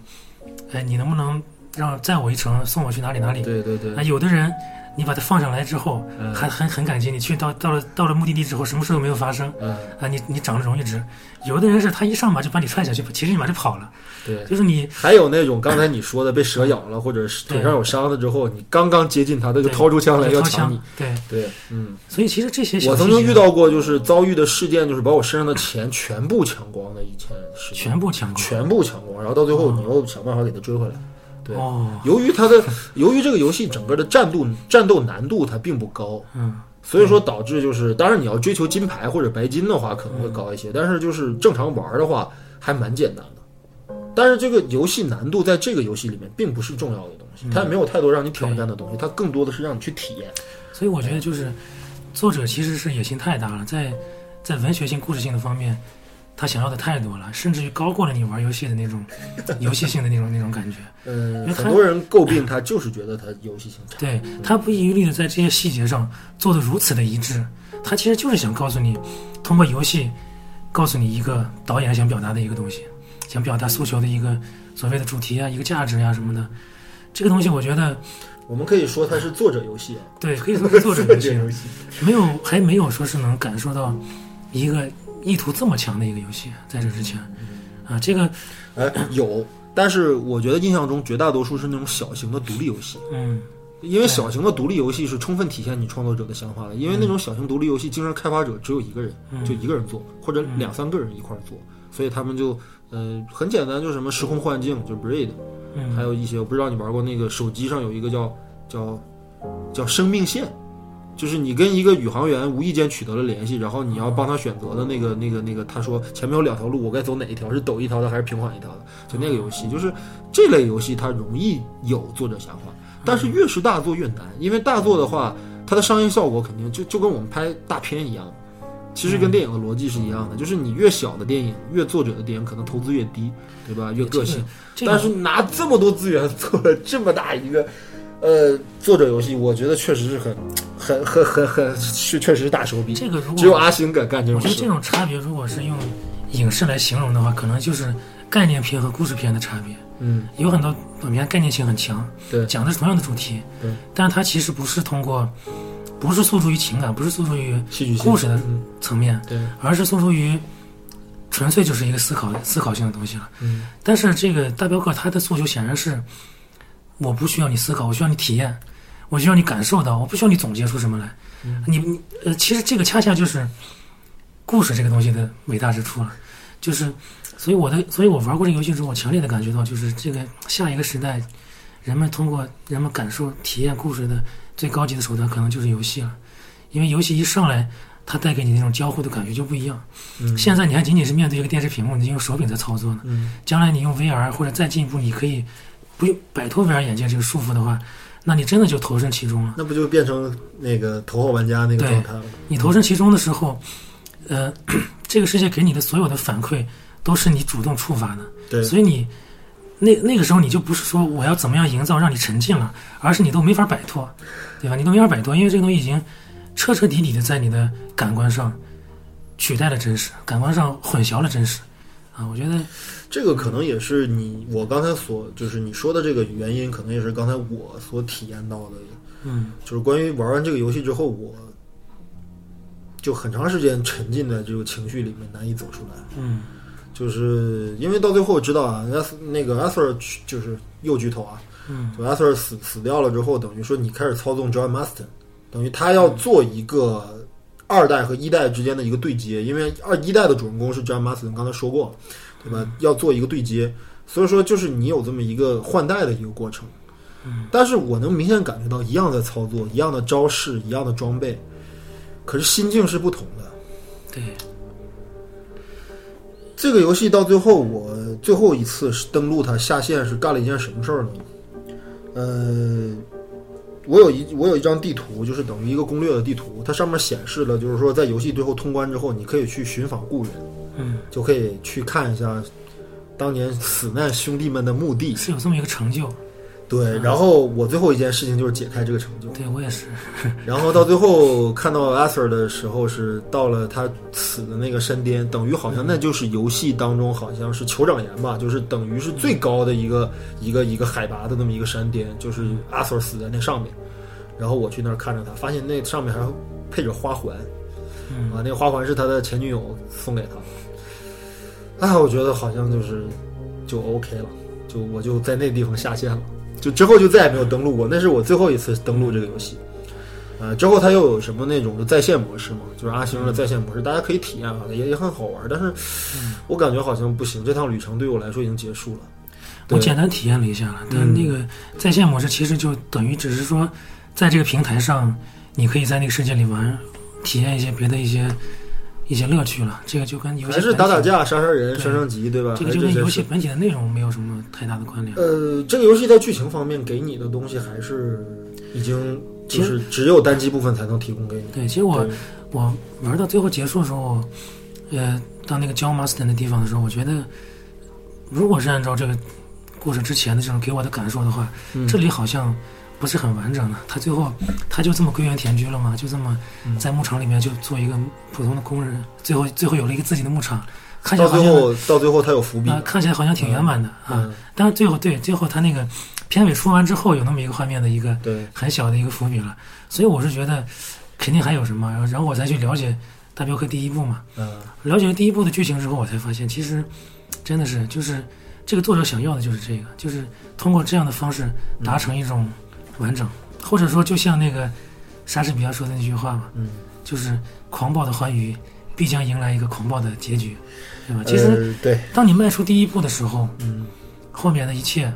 都已经决定好了。但这个决定好，我说的不是那种宿命论的决定好了，嗯不是说你没法改变后边发生的一些的事儿，这些事儿都已经预先已经设计设设计出来了，而是说，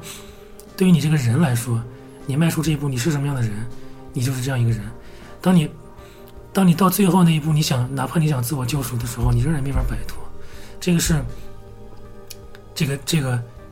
从一到二这个游戏每一个人物给你这种感受，这里边的每一个人物都摆脱不了，包括我们看这个像《英雄本色》这样的电影啊，所有的带有救赎情节的电影，它都有一个很经典的一个主题，就是这样。像里面的小马哥，像里面的这个狄龙的这个角色也是这样。你想救赎吗？但是你真的能救赎得了吗？对，对吧？其实你迈出那一步的时候，这个因就已经种下了，这个因种下之后，这个果是避免不了。这个呃，很多时候我们看这类的犯罪题材影片当中，会有都有这样的情节，嗯包括美国的《教父》或者《好家伙》这类的，对吧？嗯它都有。呃，但是大家可能没有意识到这么一个问题，就是说宿命的东西不一定非得在帮派人物或者犯罪分子身上才产生，他们只是更鲜明或者更具有代表性。我们每一个人的正常的生活当中，也会陷入到无止境的这种莫名其妙的因果循环当中去，不能自拔。哎，包括你当年选择考哪一所大学，你有没有顺利考进去？你毕业了之后从事了什么行业？包括你选择与哪一位女孩儿或者男孩儿在一起婚成婚，对吧？要不要孩子？然后你的这一生你会经历什么样的过程？嗯，大家都是都在这其中不能够挣脱。哎，其实是一样的，就他给你的人生体验足够精确和准确。哎，对，因为因为我刚才也说了嘛，就是 我玩大镖客二的时候，刚刚是我看完那个西部世界没多久之后，嗯我们节目之前做过西部世界专题，我看到这个游戏了，因为我觉得很、嗯玩的过程中也觉得很像。就说到这一点呢，也是、嗯就是嗯，虽然说从情感上真的不愿意承认，但是、但是你我了解到一些一些一些一些信息、一些数据啊，确实说明就是到了今天，在科学研究上，在在基因科学的研究上，人们发现一个人大部分的特征，不管是思维特征、心理特征还是生理特征，其实都是在 DNA 里边写好的，就是。甚至具体到，比如说你是习惯早起还是喜欢赖床，你是一个有计划性的人还是没有计划性的人，对，你喜欢吃甜豆腐脑还是咸豆腐脑，这样一个性格开放开朗的人，还是一个性格内向的人？嗯，这些东西，当然我当然这个也不能完全确定了，但是现在是一个很主流的一个说一一一一种观点了，嗯就是说这个全都是在 DNA 里面写好的。嗯，那如果如果是如果是这样的话，那这个 DNA 不就跟西部世界里边他们每一个人造人脑子里边那个源代码是一样的吗？就我们自以为我们每天选择我要我要吃甜的，我要吃咸的，我要早起，我要晚睡，嗯。我要做这个，我要做那个，嗯。我们以为出自我们的自信，嗯。啊，佛学里面说这个叫自信，但实际上好像不是，嗯。好像是他一开始就组就就组合好的，是一个随机的排列组合。那如果真的是这样的话，我又呃，但是这个说到这儿可以想起来，比如说像那个经济夏言，日本的一个推理小说家，啊，听说过《孤鹤鸟之下》他写的那个就是在《孤鹤鸟之家》这本小说里边，他写到过，就是这个主角也说了一一段类似的话，就是说，如果说从这一刻起，你去想象一下，如果从这一刻起，把你脑海中过于关于你过往人生的所有记忆全部清空，嗯，然后告诉你，你你以往产生的所有，你你现在对你自己的所有记忆、所有认知，全都是在这一刻你大脑临时运算出来的，嗯临时创造出来的，嗯，那么你还是不是你呢？对对，吧？就是。呃，这个问题其实无解嘛。这个其实本质就是说，我们每个人的自己到底是这一段代码，还是我们整个走过的人生每每每一刻的这个经历，啊，就是这个其实是这个也是《荒野大镖客二》里边展现的这种东西。对这个东西正因为它永远没有解，所以才永远值得去展现对，啊。所以这个是一个，我我觉得就是，嗯、以往的很多其他的游戏呢，它会用那种非常非常好莱坞化、非常非常类型化的方式对去讲一些类似这样的主题。对这个主题本身没什么特别的，也是也是一个很怎么说一个很经典的一个主题。嗯啊，但是大镖客是真的是比如以一漫威的超级英雄系列为代表，对一丝一丝的那种丝丝入扣的方式，把它变成故事，变成了经历，让你好像又体验了一遍这种这种宿命感。对所以在所以在这个呃最后，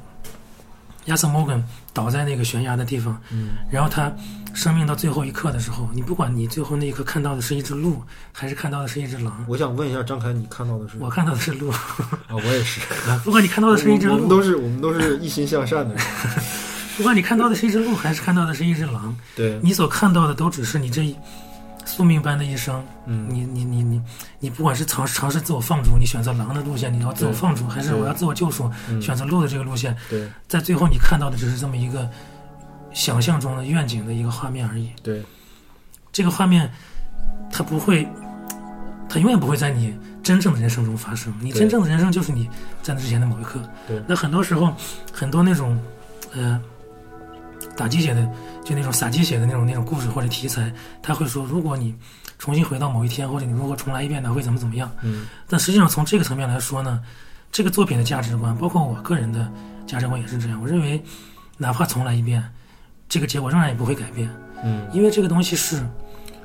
嗯。是你这个恰恰就是这一切东西的价值。就是当我自我救赎的时候，我明知道这个东西无法救赎，但我仍要自我救赎，在这个过程中才体现出了我的价值，才体现出了这一切的意义在哪里，对吧？我为的是最后在在在我躺下的那一刻，在我倒下的那一刻，嗯我看到了一只鹿，呀，我看到了一个，嗯，我看到了一个我这此生没有见过的一个这样的画面。对，对，我觉得这个是作者在那一刻的一个神来之笔。他跟他跟他希望跟每一个坐在坐在电视屏幕前玩这个游戏的人产生一种在世界观上的一个连接，对一个沟通。对，哎，你你在这一刻你会发现哦，我不是玩这个游戏那么简单，我是好像重新思索了一下我的人生态度，对，我对这个世界的观点。对啊，但是如果说是，呃，完全沉浸在这个呃游戏本身营造的这个这个这个这个这个这个这个这个爱恨这个这个你互相厮互相厮杀这个螺旋里边的话，你就没有空去去想这个东西了。对所以作者在很多很多层面把那种过于戏剧化的故事，他甚至是去戏剧化的来处理。嗯，就很多大事件，它来的非常简单，非常直接。对，像这种设计，如果你，当然这个是行业内的人说的话了，嗯如果你放到国内来，你去跟任何一个人，比如说一个一个一一个一一个这个做影视的出品方的人去嗯谈，他们会说你这个故事，所以我们我们的话说叫顺拐，太直接了，对吧？没有波折，没有戏剧性呀，你这个直接就从 A 到 B，从 B 到 C，对，就直接就故事往前推了。嗯但是，但是真真正正重要的是，不是这些戏剧性的奇技奇技淫巧的东西，嗯而是在这个底下有没有一个更能够决定这个逻辑的一个内核，就是我为什么要去戏剧化，我为什么要用一个简单直接的方式把这个东西告诉你。所以说，这个游戏它用了一种我们可以接受的视角，就是它并不是以德尔奇·范特林他的这种视角展开的，呃，而是亚瑟。我们知道亚瑟他是整个在帮派当中，不管是在这个故事当中还是怎么样，他是一个没有目标的人，或者说他没有一个，他只有原则，他只能在一件事情发生了之后选择我该怎么做，这是一个玩家视点。他的他或者说他的唯一目标就是希望能保护自己的帮派，希望能跟大家在一起。对，就是这件事情发生了之后，我只能选择我去还是不去。嗯我没法拒绝这件事情的发生，嗯而那些所谓的大佬们，他们会制定这个事情的规则。嗯哎，这是两种完全不同的东西。我最开始我也在想，为什么，为什么一代呃，为什么二代会以这个亚瑟摩根为主角？但是后来才想明白，亚瑟摩根就是一个观众视点啊，对，没有没有哪个那个人物更比他更像一个观众了，对吧？没有哪个人物比他更符合与观众连接的特点了。他很坏吗？不坏。他很好吗？也没有那么好，对吧？就他很像我们普通的每一个人，就是然后帮派里说，亚瑟，你做好准备，我们现在马上要去抢劫，你们根本拒绝不了，骑着马就得跟人去，对吧？然后现在你要把他干掉，你他妈可能可以选择干还是不干，但是这件事情发生了，你只能接受这个结果，你根本无法阻止这件事情发生，对吧？所以说他这个人物就是一个观众视点的人物。我们要做游戏的话，可能也得选择这样一个视角的人物开始做。哎，然后刚才张凯说了这么多，其实我有一个可能比较终极的问题想问你：你觉得在一个开放世界游戏当中，是像西部世界，或者说像大镖客二这种，我规定好一条完整的一个有高潮、有结局、有起伏、有终点的这么一个故事线，让你去体验好，还是我建立起一个所谓的网络社区，让你的玩家之间自己去产生故事，我不做任何引导。你觉得这两种方式能共存吗？或者说哪一种方式会更好一点？我 我当然希望能共存了，但是我总是我总是担心，好像未来会越来越变成你说的后一种那种方式啊。就是由玩家自己去驱动一个世界的进展。对，就比如说今天我说我高某人对吧，要带一帮人去干一票，张凯你要不要加入啊？对不对？呃，这是我来决定的。当然，张凯你也可以决定你的路线，对吧？但是我不做任何引导。呃，很多人觉得说，哦，大镖客这种游戏感觉是开放世界，可是我玩到最后，妈的，我费尽了九牛二虎之力，我心心念念的亚瑟还是死了吗？什么都改变不了。对我什么都改变不了。我觉得这是一部烂游戏，它是伪多线、伪多线索啊，伪伪开放世界，所以很多人有诟病这个世界，因为他觉得还是被有操控的感觉。如果从这个角度来说，确实是这样，确确实是。但是你又刚才说到那些，嗯就是我们难道每一个人真正的人生就是你真正可以主宰的吗？你那种主宰的感觉或者设计的感觉，不是一种幻觉吗？嗯，会不会是这样的？对，我觉得，我觉得像，如果你的内核是大镖客二或者大镖大镖客系列这样的一个精神内核，那就首先从基因上决定了你很难做一个真正意义上的彻底的开放游戏，嗯，因为这个价值性太作者价值性太强了，对，作者想讲东西太太太多了，我必须要用一个闭合故事来告诉你。那其实大镖客确确实实很多层面营造的非常的开放自由，但是每一个具体的节点都是闭合的。嗯，它如果是开放的话，我怎么体现出某种观点呢？啊，这这最基本的一个叙事叙事的一个理论嘛。对，这是一个最重要，就是关键叙事这个东西，当然是我们经过总结之后产生的一个结果。你像当年那个就是万人空巷的网游《魔兽世界》，对不对？我们也得以打任务的方式去推进整个世界观的建构。你不能说每一个玩家想干什么干什么，我可以选择先做哪个任务，但我无法去设定任务。哎其，实作为对，所以我刚才就是接着我刚才那个说了，就是啊，我觉得作为一个呃从事影视的人，其实自己的初心呢，都是在自己这个呃懵懂刚刚接触世界的时候，对影视这个东西产生了一种一种一种热爱。没错，那个时候你刚开始热爱的时候，你会发现哦，电影是最能打动人的一种无艺门槛术形式。无门槛让人共情的一种讲故事的一种形式。嗯我要立志于用我全部的生命投身其中。嗯，但是到了我们这个阶段，到我们现在这个时代，我们会发现哦，好像电影正在一点点在这方面被取代，对，那就是游戏。但是真正能取代它的呢，我认为是这种闭合性的这种游戏，因为归根结底，你你归根结底，就是所谓的单机游戏人人类对于闭合故事的需求是跟时代无关的，对吧？从从人类刚刚开始产生产生意识，刚刚开始产产生逻辑的时候开始，都直到现在，直到未来，人永远都会去想要听到各种各样的故事，看到各种各样的闭合故事，嗯只是看你是用什么形式来讲。嗯在这方面呢，可能大镖客就是他就会告诉你，那未来的趋势就是这样，你你会通过游戏来体验这个对，这个这这这这这种这种讲故事这种方式了。如果你换句话说，我们呢，比如说有某些人如果这时候还在听的话，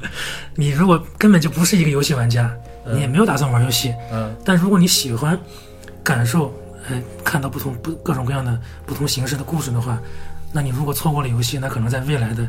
从，当然现在也也已经是了，嗯。在未来的时间你会错过很大很大一部分的人生体验了，对，因为很多很多的对于故事的体验，对于这种叙述式这种这这这这种这种情节的这种体验，啊，真的是真的是来自游戏的，呃，张凯说的这个我深为深为认同啊，就是说，嗯，我明显感觉到在传统的电影和影视剧，甚至在文学当中的叙事手法已经被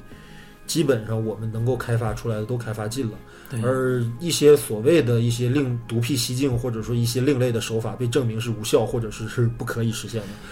但是真正意义上的，我觉得对于游戏或者对于叙事手法或者叙事手段有一定革新的一些作品，还真的就是在游戏当中有体现。的。比如说我刚才说到的《Braid》，包括那个宫崎英高监制和制作的几款，比如《黑黑暗之魂》和《血缘诅咒》这些作品，呃，他也在讲故事，但是他通过场景、道具、你的整个游戏流包程括你像最后最后生还者这样的这样的故事，对，最后生还者这个，我一定要有机会单独找找你再聊一期。这次实在是时间有点不够了，对我们可能略过。对，就是，当然，就我们提到这些所有的作品，都是让我们觉得，哦，哦，就是传统的叙事手法，在游戏当中又获得了新生，或者是游戏当中已经完成了很多影视作品当中无法完成的一些叙事手段。哎，而这个叙事手段让你更加沉浸，更加的体会的，哎，就是对于他这种这个世界营造的这种淋漓尽致，我觉得很很很很很很高兴啊！就是就是我赶上这个时代了。对，对未来就是说，即便变成 VR 了的话，我也希望我还能有体力、有精力能玩得动。嗯啊，对，就是当然你，VR 到底是不是一个终极的一种游戏形态？我对就是好像似乎是这样，但是是不是真的能达到，以及我们有生之年是不是真的就能看到这个技术进化到了像《头号玩家》那种体验的程度？我觉得打个问号，可能赶不上，但是这肯定是一种方式或者一种前景。对吧？还有很多人在这个时代就投入无数的心力和财力去做这件事儿，那么肯定是他在下一个时代有可能会呈现出来啊。对，因为说到这个话题呢，就是嗯其实有很多争论，我也看到过，就是人们会争论，就在这个讲故事这个叙事的方面，到底是游戏更强还是电影更强？嗯、但是我的感觉就是，我个人的观点就是，其实人类对于讲故事这件事情，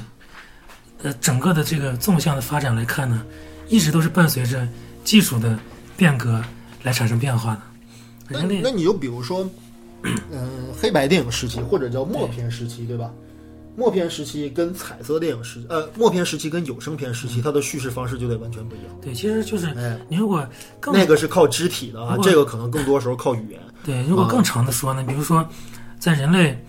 在在古代社会的时候，嗯，人们满足对于故事的诉求来自于什么呢？比如说，在印刷术还没有很发达的时候，人们靠的是，比如说书人或者吟游诗人，西方的吟游诗人，来到呃游走在不同地方，唱。用用歌谣或者用或者用讲述的方式来讲不同的故事。对，然后到后来印刷术很发达了，后来产生了文学，产生了产生了叙事，产生了小说。对。再到后来产生了影像化的讲故事的方式。对。啊，一呃，当然在这之前还有舞台舞台化的那种表讲讲故事的方式了，对，比如说戏曲啊，比如说戏剧啊，舞蹈，嗯。对，在这之后呢，又产生了影像化的讲故事的方式，也就是我们这个时代最主流的就是就是影视。对。当然，下一个时代呢，可能就是又跨越一个平台了，因为确确实实你，你比如说从从这个 IT 这个领域你就能看得出来，嗯打破这个平台垄断地位的，往往不是这个平台其他的东西，嗯而是下一个平台。嗯对吧？你打破电脑的一定是手机，对吧？你你你这个击败击败微信的，不可能是别的东西，比比比如说我们现在可能又搞了很多别的类似类似那样的社交软件，嗯不可能是别的，肯定是下一个平台的一个什么东西才能取代微信，是一个。到我这儿，我的个人观点是一个，我觉得是只只有从新的平台来的东西，嗯才能击败上一个平台。所以在这它的整个架构和实现方式必须得有一个根本的差异，对，所以要不然的话它不能做到。因为电影进化了一百年，嗯，你明显发现到这个形态的艺术，不管是它的实现手段，还是它的整个这个这个推广的手段，已经变得很固定，以及很模式化，以及很难有创新和更大规模的可能了。嗯哎，那么是不是游戏能够接棒这个事儿？第九艺术是不是可以？哎，嗯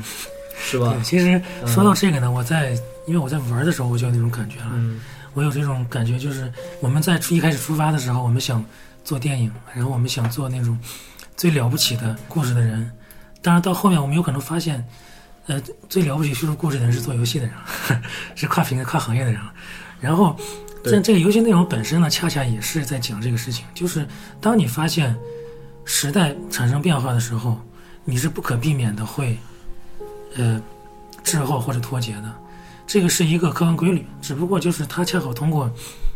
这个西部牛仔这个群体来展现了，但实际上这个社会每每时每刻都在发生这样的事情，那我们每个人都会都会面临这样的问题。而且在时代转变到来的时候，你根本不知道你站在站在的是哪一边。对，比如说，你是站在的那一个就是试水的那一边，还是你站在了被淘汰的那一边？你根本不知道。哎，比如说我们我们的上一个时代，呃，或者说就是我们这一个时代吧，嗯，我们的主流的这个决定这个资源分配，或者说每个人的社会阶层的这种方式，可能是来自于财富啊，呃，来自于这个呃阶级，既往的一一些这个区分的一一些标准了。嗯。但我但现在其实感觉到越来越多的东西就是，嗯，哎呀，我突然想起来那个，就是其实就是《人类简史》和《未来简史》里面写过的这个话题了这个写过的这个话题了，就是，呃，从我们这个从我们这个时代到下一个时代过渡的嗯，一个核心的制约的一个元素就是信息嘛，对，信息可能会成为新时代的一个财富的一个象征，或者说你的阶级阶级高低的一个区分的一个指标，啊，就是你掌握的信息多少，会区分开你和和不同阶层的人的这之间的这个差别。在我们传统的在在我们这个时代，或者说我们上一个时代呢，人们要面对的这个阶级问题是，比如说富裕富裕阶级压迫这个底层阶级，压迫这个贫苦的阶级。啊，剥削他们的劳动，或者说剥削他们的剩余价值什么的，对就这种这种说法。但是到下一个时代，可能是因为，因为越来越多的用这个信息的垄断，或者说人工智能的垄断，嗯底层底层阶级的人可能就压根儿连剥削都不会被剥削，他们就不被需要了，他们已经没有价值了。因为他们已经这个观点我也觉因为他们已经没有，因为他们已经没有价值了。对在我们现在其实已经能看到很强的这种这种苗头了，就是现在有很多事情，如果我们没有及时理解的话，都会有一种好像会被某个某个群体或者说某某某个层次抛诸在外的那种感觉。但信息负载，就是你说这个问题，它信息负载是一定会导致的，因为我们的人脑是有极限的，我们的记忆力、我们的精力、我们的整个的这个脑脑部的这种开发也是有极限的。嗯，到目前为止，起码你说你淹没在这个信息的海洋里面，你一天看这么多东西，你能记住多少？你肯定越来越少嘛。对，所以其所以其实我想说的就是说，我们其实可以在某种层面上也会有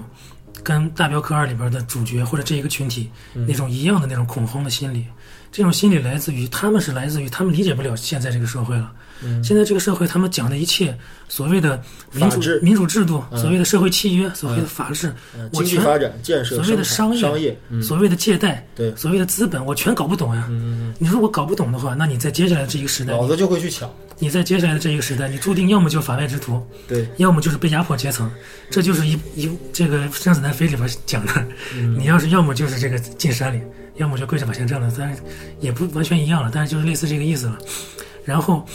但我们这个时代呢，比如说有某些某有某些领域，我觉得是一定会在未来的时代会影响人们的这个阶层沉淀划分的。嗯比如说有一些新生的事物，比如说比特币嗯啊，比如说这个人工智能。嗯啊，比如说就是就就像这些层面，如果你我们在这我们这个时代不掌握，或者说不能充分的利用的话，嗯我们很有可能在紧紧接着到来这个时代，我们就是被割的那个韭菜，我们就是被懂这些的人所去剥削或者去利用的那个群体。呃，我在我在这个问题上我是这么看的，就是说，就像你刚才最开始说的一样，就是说一个人他如何去选择自己的人生道路，以及他的你说是基因也好，还是宿命也好，就是他怎么选择他的人生路线，这个东西有些时候你难以纠正。但是你有没有在面对时代拐点来了的时候，仍然有坚持自我的勇气？这点我觉得是大镖客，其实包括很多类似题材作品当中的一个透射出来的一种观点，就是我们为什么去缅怀，甚至正面的去描写这些法外之徒？其实他们就是土匪，他们非奸即盗，对吧？他们杀人放火，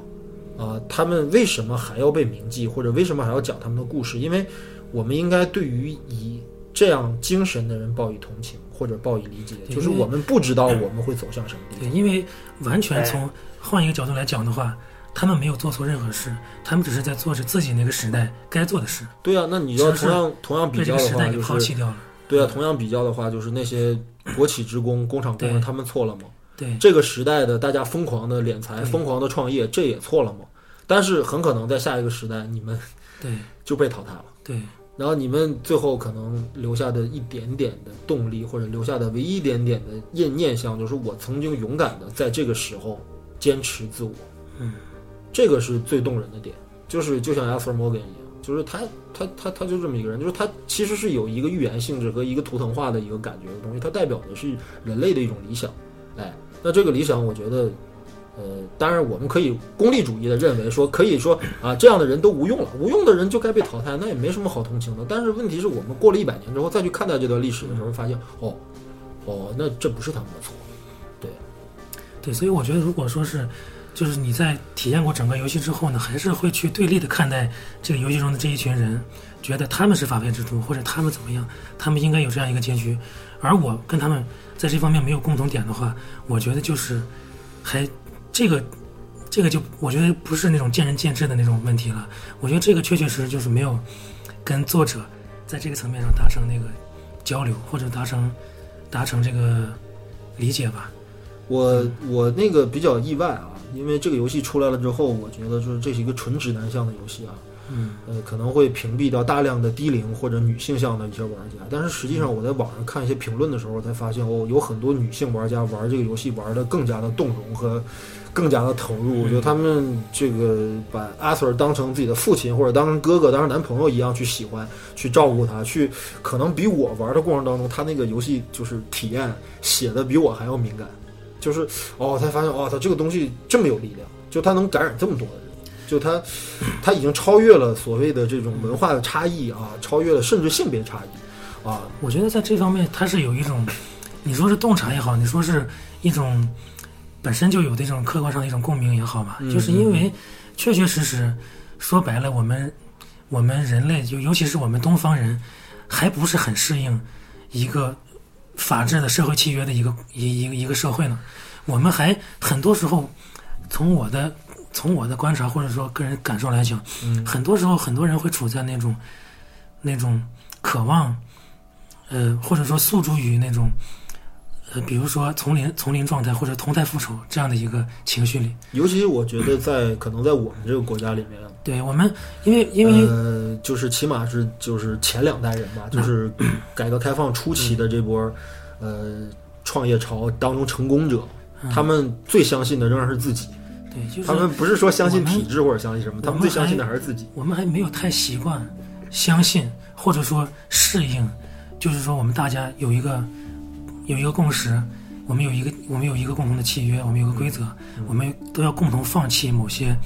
权利、某些诉求，甚至是某些情感上让我们很难以放弃的诉求。对，比如说关于是不是要支持死刑啊，关于是不是要这个，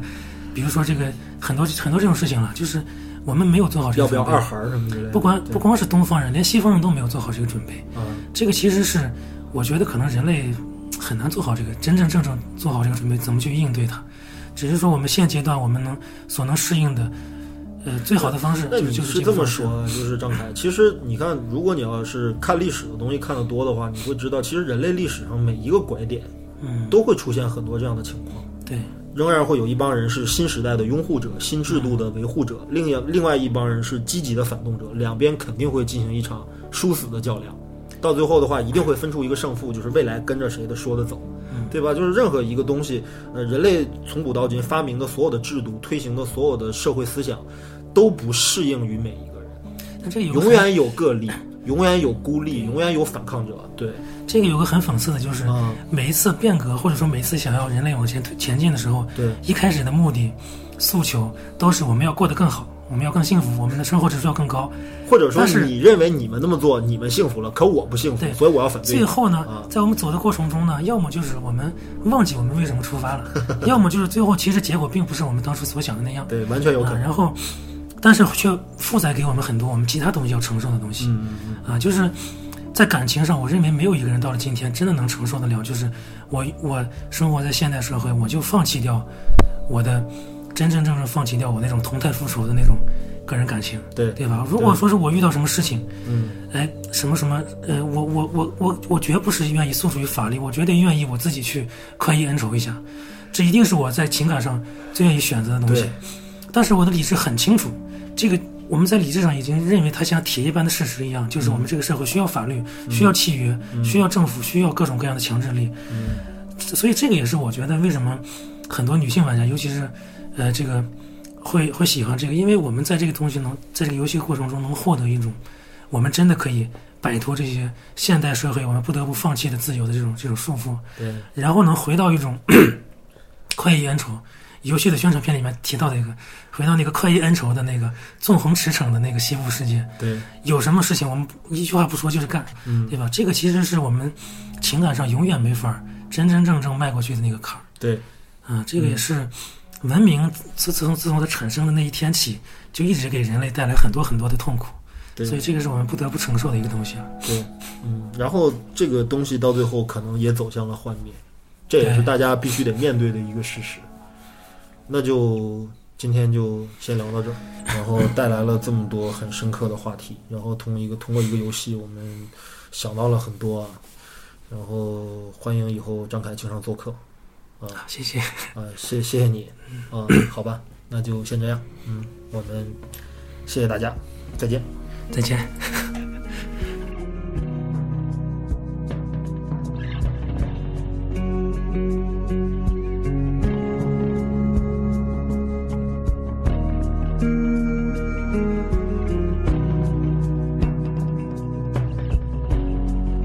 the many miles we walk,